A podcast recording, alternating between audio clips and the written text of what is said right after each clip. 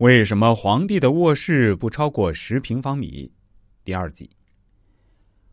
故宫是世界上最大的皇宫，它的占地面积达七十二万平方米，房子总共有九千间，现存宫殿建筑九百八十座，共八千七百零七间。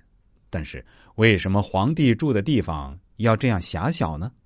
其实，皇帝的血肉之躯并不比平常人好多少。为了保存体能，达到健康长寿的目的，他也只能住在狭小的空间里。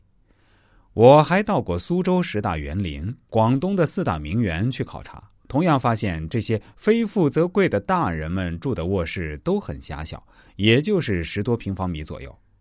相反的，当今的暴发户，他们的卧房装修的很气派，面积也很大，有超过五十平方米的。结果身体不是患了这个病，就是得了那个病，整天食补药补，结果还是把身体搞垮了，生意也一落千丈。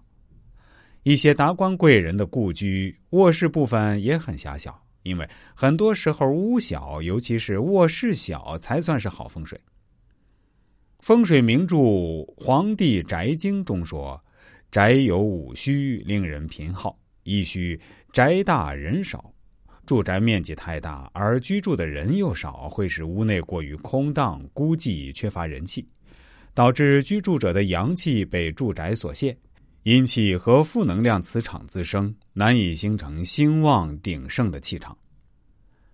明代的周臣在《后生训传》中说：“屋大伤魂，屋小伤魄。”古人把魂称为阳神，把魄称为阴神。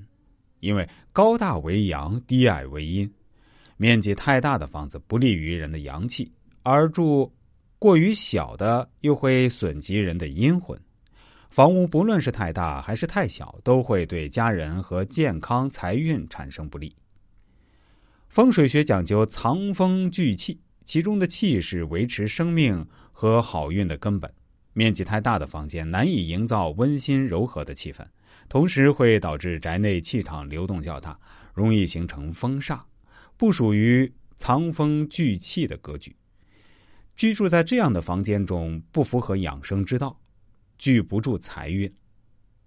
适宜居住的空间，不仅从平面上不宜过大，高度上也不宜过高，因为过于高大的居室，如同庙宇、神殿等宗教建筑，容易让人产生敬畏感、高冷感。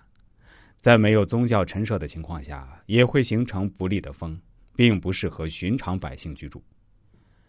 现在很多人片面追求房屋越大越好，认为大房子才能给人以安全感和成就感。但古代先贤与风水师教育我们，应该量力而行，适可而止。因为房屋过大未必是好事儿，房子具体多大合适，要根据家庭人数、个人财力来综合确定。切不可爱慕虚荣，而真正丢失了快乐和幸福。